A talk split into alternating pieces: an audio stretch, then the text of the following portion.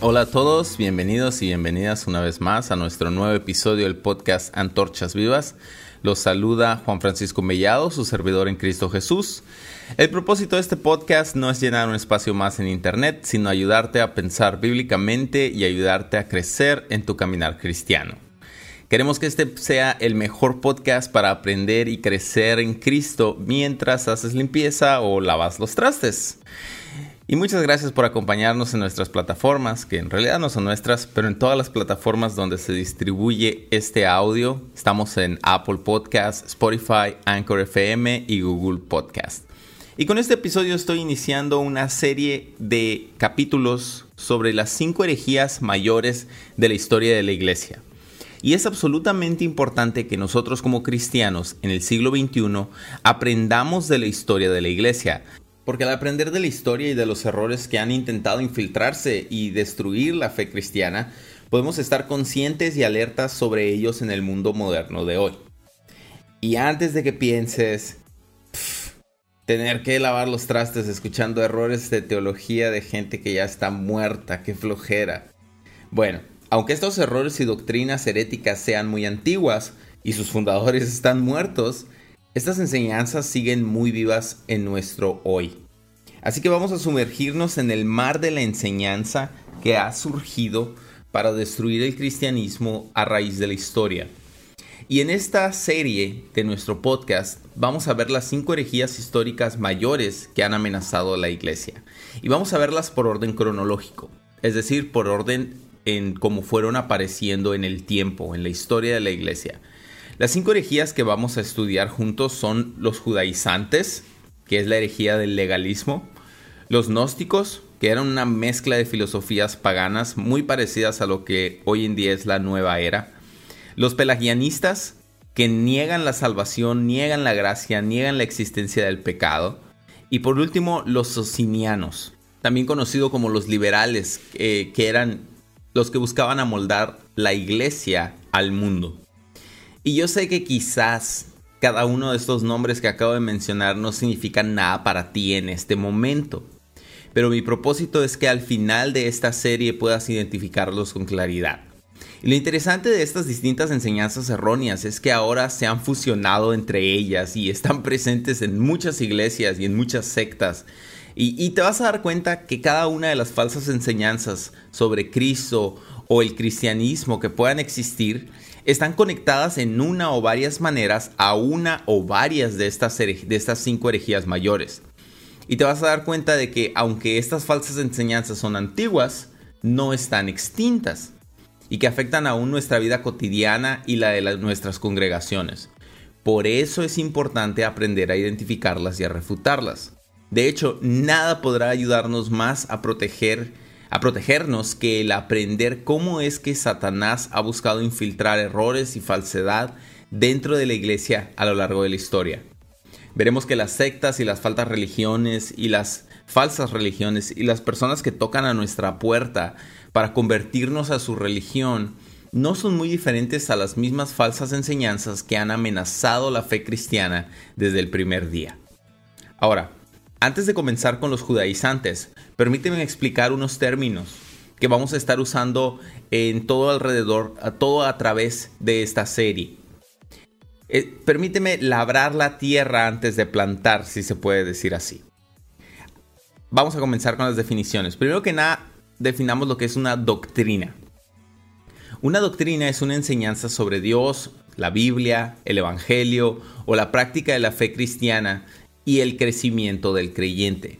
Y esta se divide en sana doctrina, que es aquella enseñanza sobre Dios, la Biblia, el Evangelio o la práctica de la fe cristiana que apunta a una verdad verificable, y esta es una palabra muy importante, verificable en las escrituras. También existe la mala doctrina, que son enseñanzas humanas añadidas que no son esenciales para la salvación, pero que dificultan o confunden la práctica de la vida cristiana es una mala doctrina.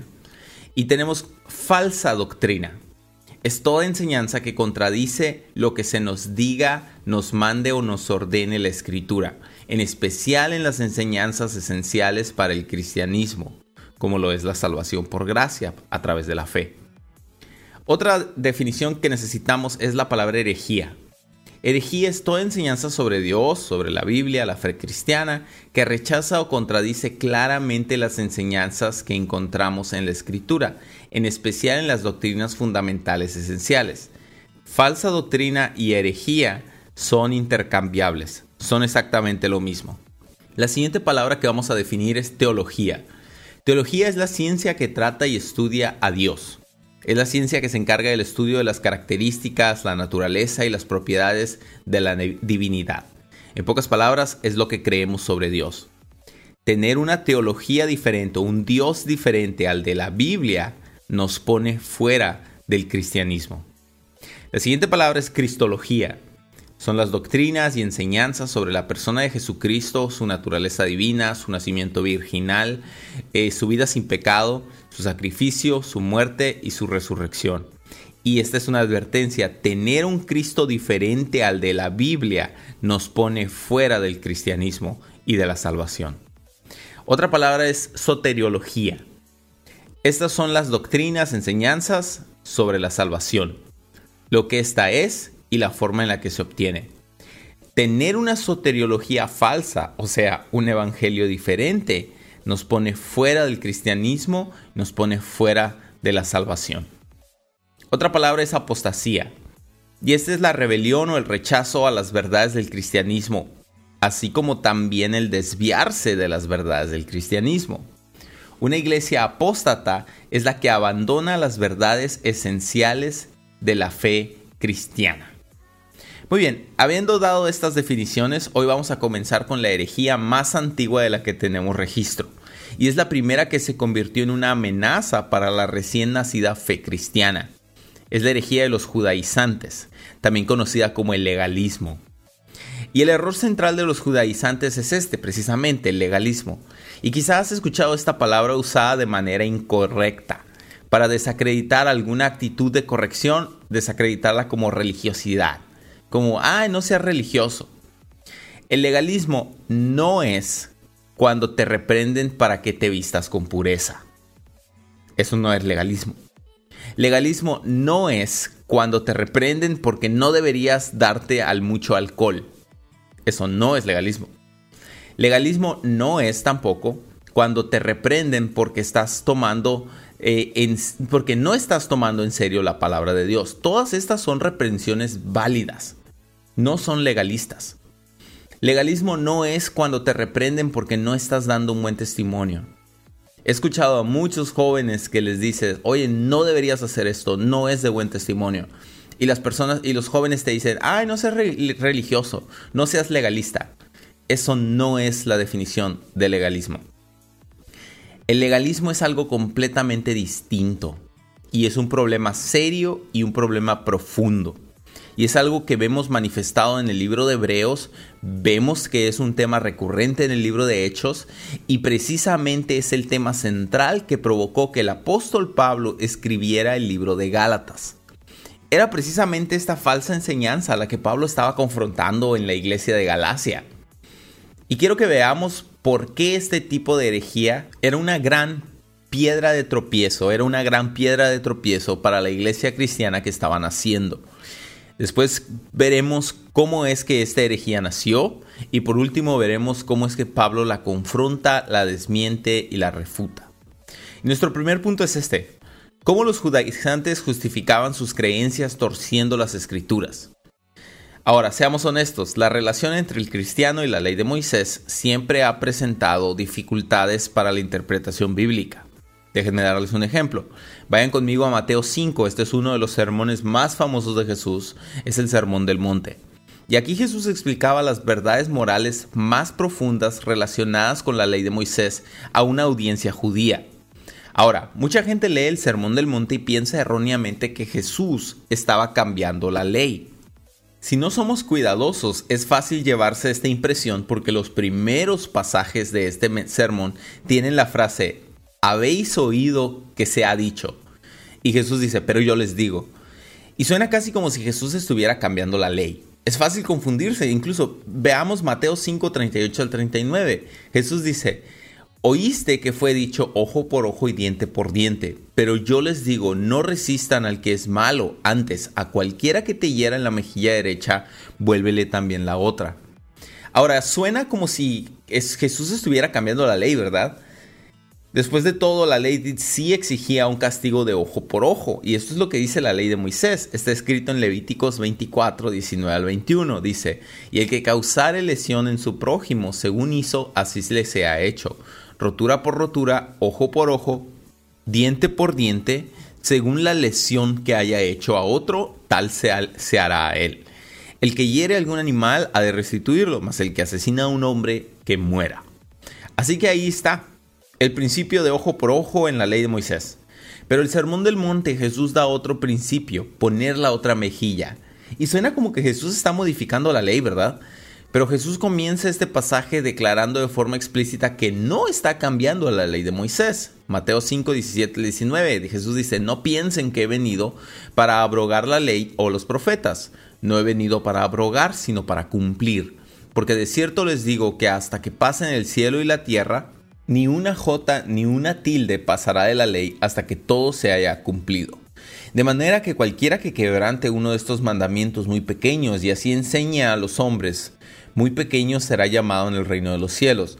Mas cualquiera que los haga y los enseñe, éste será llamado grande en el reino de los cielos.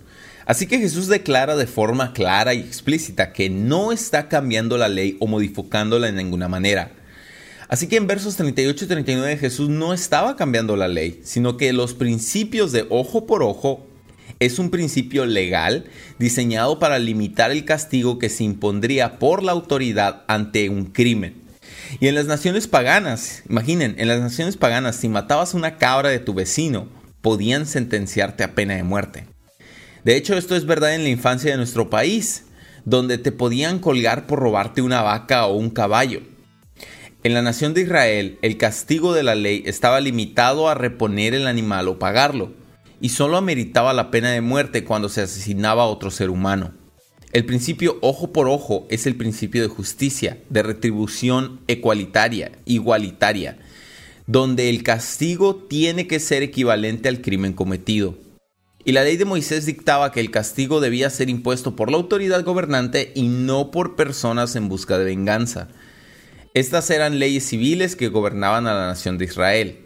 Y ahora, este es el problema en el tiempo de Jesús. Los maestros judíos, los rabinos, los fariseos, los escribas, enseñaban que en asuntos de ofensa personal, tú podías buscar venganza contra tu prójimo y agraviarlo de la misma manera.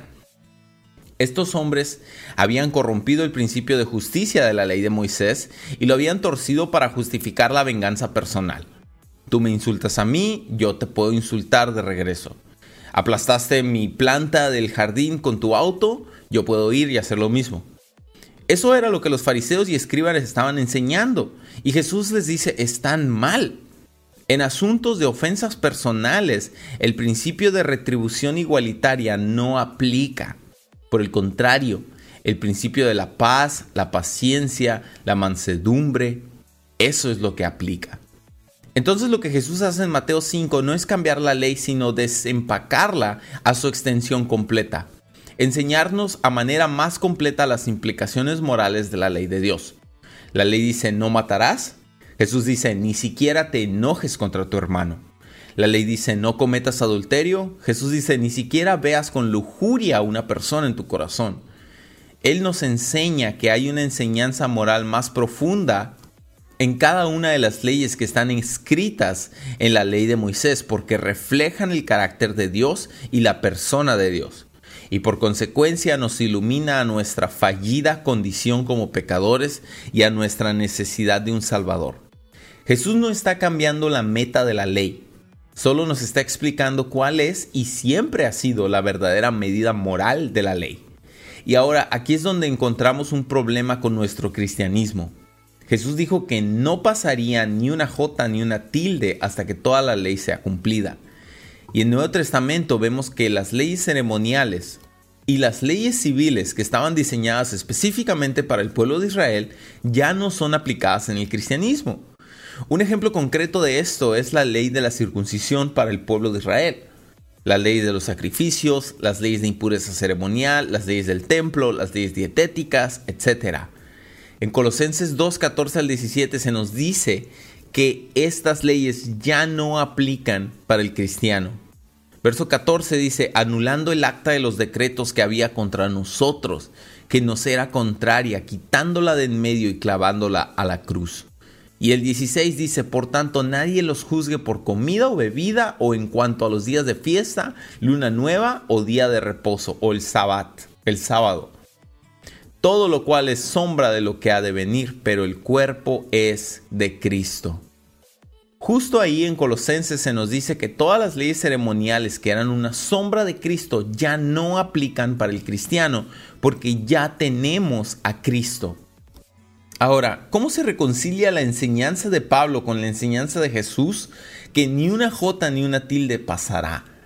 Muchos han intentado restablecer la ley de Moisés para la vida del cristiano, pero veamos cómo lo, lo veamos como lo veamos, siempre vamos a tener dificultades para reconciliar la práctica de la ley con la vida cristiana. Y todo tiene que ver con esta pregunta. ¿Acaso los cristianos debemos seguir toda la ley de la misma manera que aplicaba para el pueblo de Israel o no?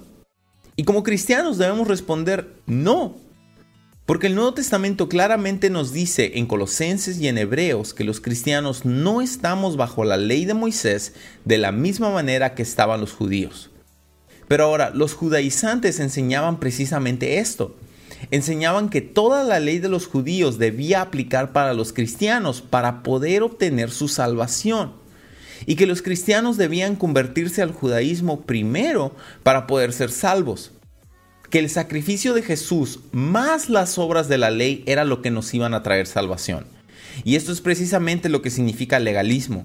Legalismo es la creencia de que tú puedes añadir algo a tu salvación o añadir algo para hacer algo para merecerte el favor de Dios por medio de tus obras. Y esto es completamente falso.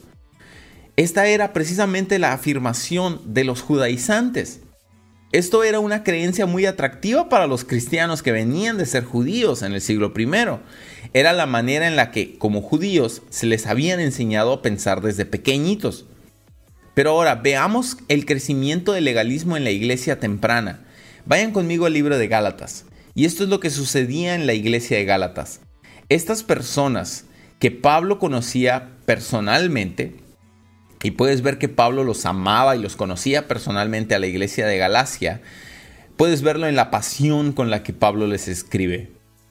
Y alguien o algunas personas habían llegado a esta iglesia y habían traído estas falsas enseñanzas de que debías de cumplir la ley judía para ser cristiano, enseñando que la circuncisión era necesaria para la salvación. Y lo peor del caso es que la iglesia de Galacia estaba creyéndoles a estas personas. Y Pablo les dice claramente en el capítulo 1, versos 6 al 9, estoy maravillado de que tan pronto se han alejado del que los llamó por la gracia de Cristo, gracia de Cristo, para seguir un evangelio diferente. No que haya otro, sino que hay algunos que los perturban y quieren pervertir el evangelio de Cristo, mas que aún nosotros o un ángel del cielo les anuncia otro evangelio diferente al que ya les hemos anunciado, que sea maldito, que sea anatema.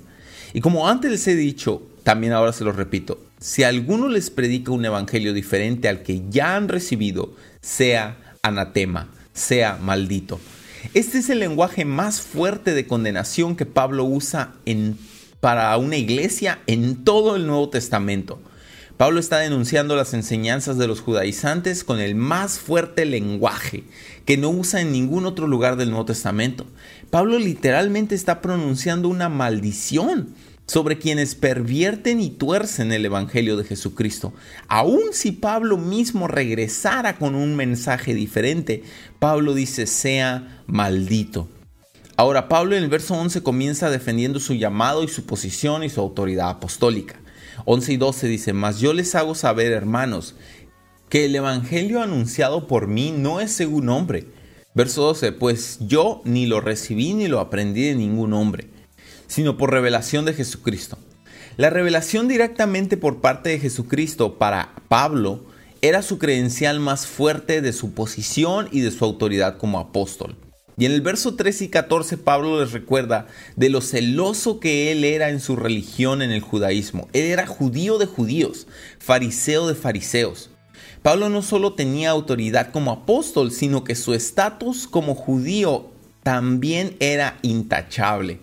Pablo estaba en una posición única de autoridad para refutar a los judaizantes. Y en los versos siguientes Pablo recuenta su historia de conversión, cómo después de recibir la revelación de Dios se fue a Arabia a estar solo en comunión con Dios en el desierto. Y Pablo enfatiza que él no recibió el Evangelio ni fue enseñado por hombres, sino por Jesucristo mismo. No solamente en su visión en Damasco, sino también en su tiempo en el desierto de Arabia.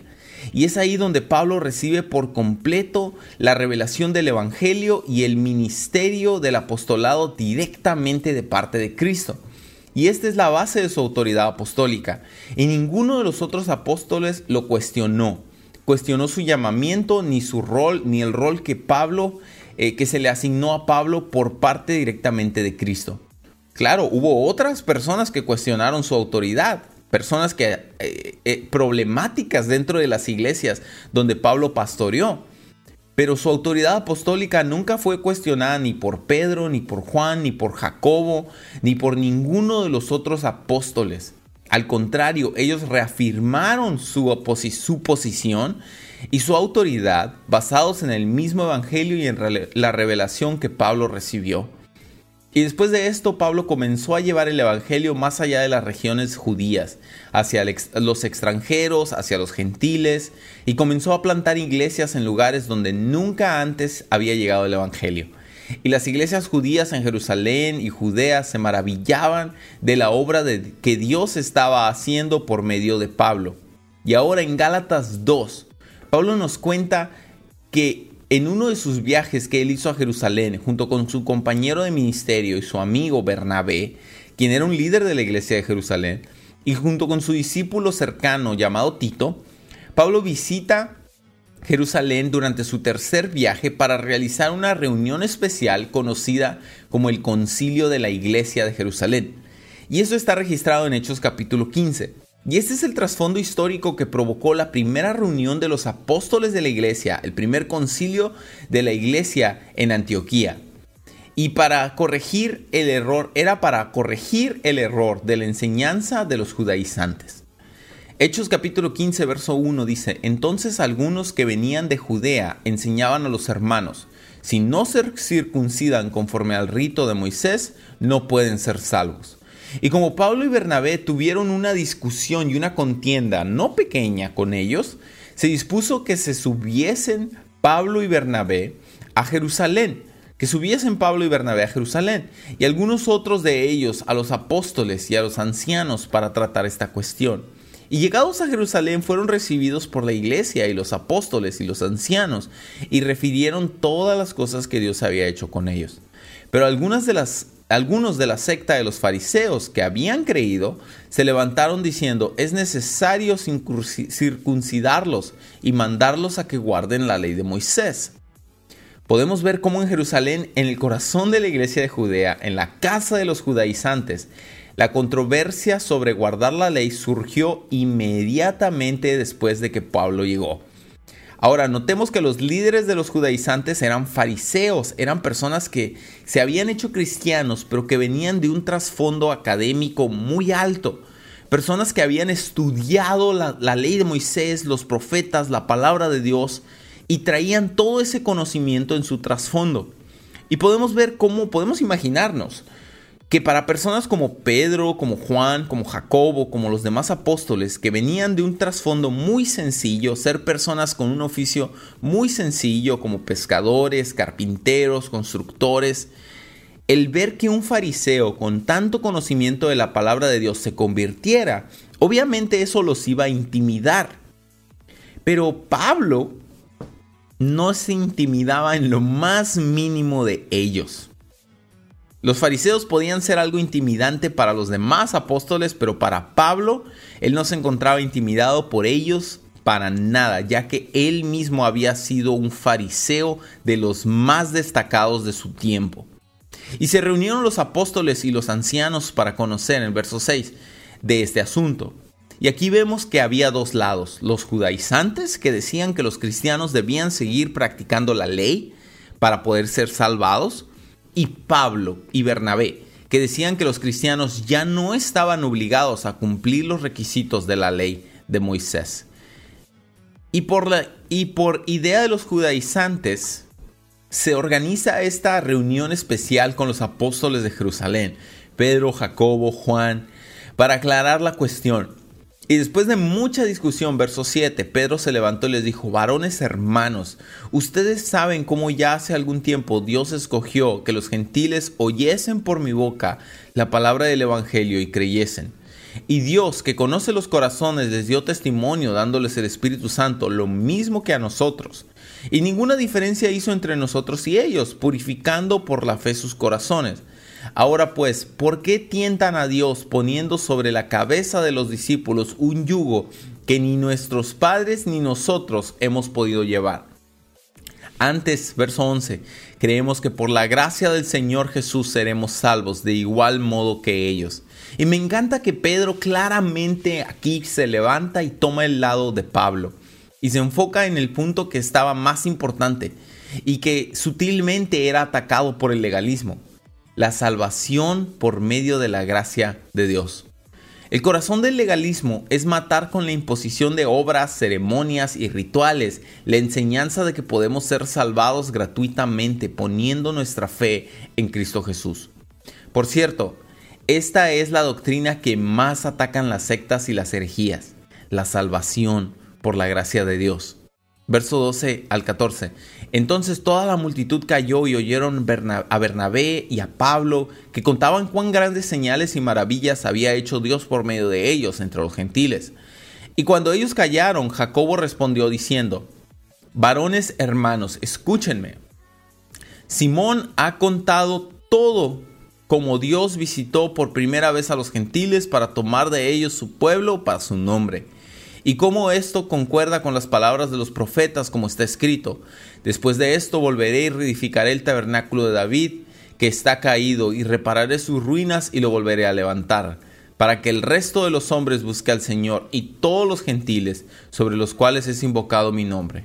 Dice el Señor que hace conocer todo esto desde tiempos antiguos por lo cual yo juzgo, dice Jacobo, que no se inquiete a los gentiles que se convierten a Dios, sino que se les escriba que se aparten de las contaminaciones de, de los ídolos y de la fornicación, de ahogado, o sea, de animal ahogado y de sangre.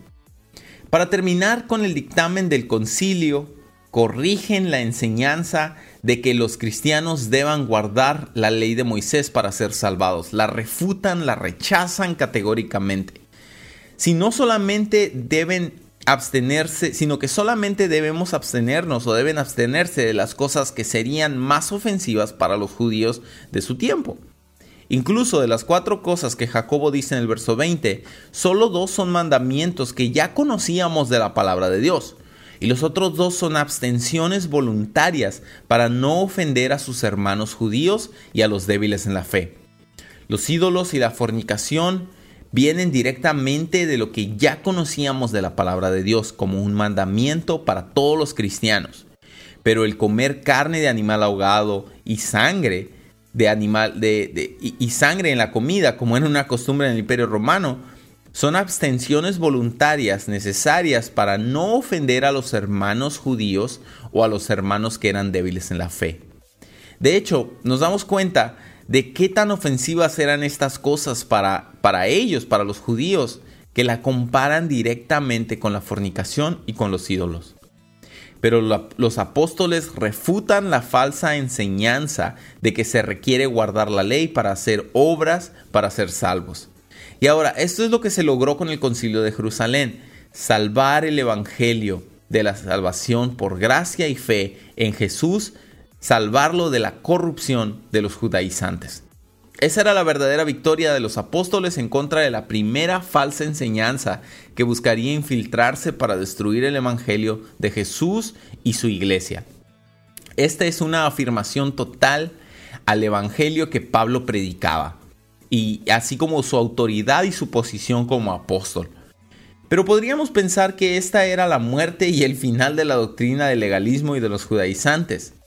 Pero lo que pasa con las falsas doctrinas es que cuando se refutan, simplemente se mueven a esconderse entre las sombras y se propagan a través de los chismes, se propagan a través de, eh, los hermanos que se enseñan sin, sin, este, sin comparar estas doctrinas con la palabra de Dios.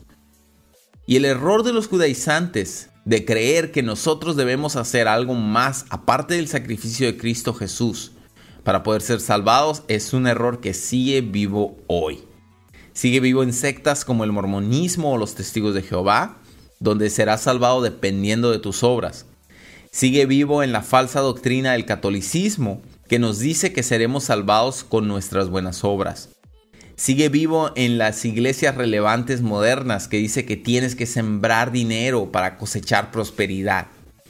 Sigue vivo en las iglesias relevantes modernas que nos dicen que debes cambiar el mundo para ganarte la bendición de Dios. Sigue vivo en las iglesias que dicen que debes de hacer algo para obtener la gracia de Dios. Y sigue vivo este error en las iglesias que dicen que debes de bautizarte para ser salvo. En muchas iglesias, en especial en los lugares donde eh, me toca hacer ministerio, esta misma herejía de los judaizantes sigue, sigue viva. Pero en vez de decir que tienes que circuncidarte para ser salvo, ellos dicen que tienes que bautizarte para ser salvo. Y la Biblia claramente dice que por las obras de la ley nadie será justificado. Y el legalismo ataca directamente a nuestra justificación por la obra directa de Cristo Jesús y su sacrificio. Y el problema del legalismo es que añade enseñanzas humanas que nulifican, que hacen nulo a Cristo y a su sacrificio. Y el problema del legalismo es que es atractivo para nosotros porque nos hace creer que nosotros podemos aportar algo a la obra de Dios para nuestra salvación. Y eso es una mentira. Y con esto es con lo que quiero terminar. En Cristo, si nos arrepentimos y ponemos nuestra fe en Él, recibimos el perdón de nuestros pecados gratuitamente. Y recibimos todo el mérito de Cristo para justificarnos y para salvarnos. No hay nada que nosotros podamos añadir a lo que Él ya hizo por nosotros en la cruz del Calvario. Simplemente rinde tu vida a Él arrepiéntete de tus pecados y confía en Cristo Jesús para tu salvación. Muy bien, eso ha sido todo en parte de este primer episodio de herejías históricas de la iglesia en el tema de los judaizantes y del legalismo. Espero que este episodio les haya sido de bendición. No olvides compartirlo con alguien más para que alguien para que también pueda ser de bendición para ellos. Y nos encantaría conocer tu opinión sobre el tema de hoy. Si fue de bendición, recordemos para al menos una persona, entonces nosotros ya nos damos por bien servidos. Puedes seguirnos también en nuestras redes sociales. Estamos en Instagram como arroba antorchas vivas, Facebook como antorchas vivas. También puedes comunicarte con nosotros vía mensaje directo. Mi Instagram personal es arroba. También estoy en Vero, eh, igual con el mismo eh, usuario, arroba. Y esto ha sido todo por parte de nuestro primer episodio de herejías históricas. Esperamos que hayas aprendido mientras lavas esos platos que hayan quedado bien limpios. Y no lo digo de manera de burla, yo lo hago, es mi método favorito para escuchar podcast haciendo limpieza o haciendo ejercicio o haciendo algo, pero aprendiendo. Y esperamos que hayas aprendido algo nuevo en este episodio. Dios te bendiga grandemente. Yo soy Juan Francisco Mellado, tu servidor en Cristo Jesús. Nos vemos en el próximo episodio. Dios los bendiga grandemente.